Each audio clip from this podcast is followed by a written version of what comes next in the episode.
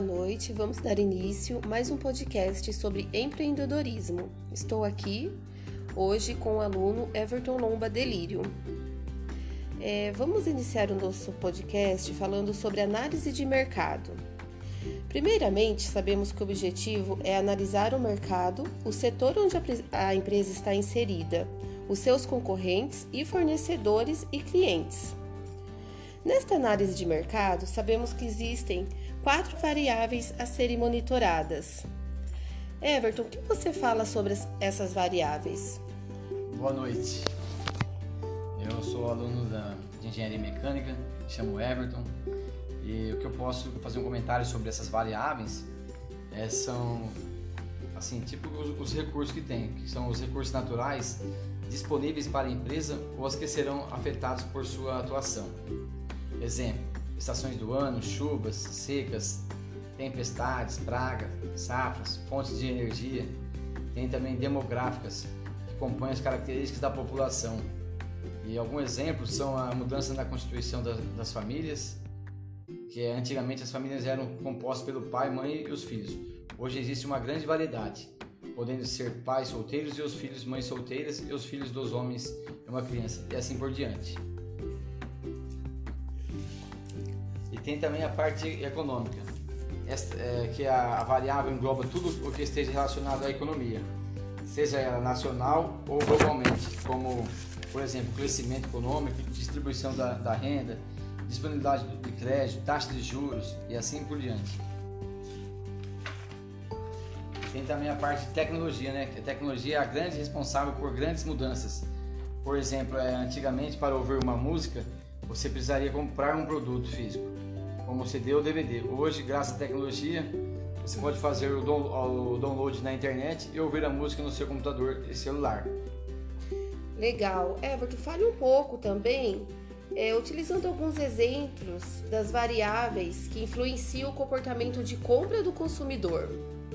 Então, eu vou dar exemplos de, de duas variáveis: as variáveis culturais e as variáveis sociais. As culturais estão relacionadas a, aos valores e à cultura de cada um. Ou seja, algumas pessoas irão consumir determinados produtos por influência da região onde moram. Exemplo, lá no sul, por exemplo, as pessoas consomem o chimarrão. E as variáveis sociais relacionam-se às influências advindas dos grupos dos quais o consumidor participa e quem pode exercer influências tanto direta quanto indireta sobre as, as atitudes e os comportamentos de uma pessoa. É, Everton, fale pra gente também é, algumas competências importantes que um, um líder precisa ter. Hoje um líder precisa ter que como parte assim, de comandar as pessoas, um grupo de pessoas, influenciando seus comportamentos de forma positiva, o líder é a pessoa que comanda uma equipe. Essa tem a função de unir a equipe para que juntos possam alcançar os objetivos da organização. O líder também precisa ter algumas competências, ele tem que ter autoconhecimento, que hoje é bastante relevante que o líder saiba gerenciar suas próprias emoções, que isso inclui sentimentos como medo, insegurança, ansiedade e estresse. E também, hoje, o líder também tem que ter espírito de equipe, que é preciso saber trabalhar em equipe. Também espera-se do líder que encontre soluções para resolver problemas e não encontrar culpados para jogar, para jogar responsabilidade neles também tem que ter um, bom relacionamento com todos. Isso é importante, que o líder crie vínculos, faça parcerias, dessa forma atrai as pessoas para si. E também é importante que saiba ouvir seus liderados. E falando assim, como a gente está falando de análise de mercado, a gente sabe que existem os franqueados, as franquias. Explica um pouquinho pra gente o que é franquia. A franquia hoje, ela, ela trata-se de um modelo de negócio, né?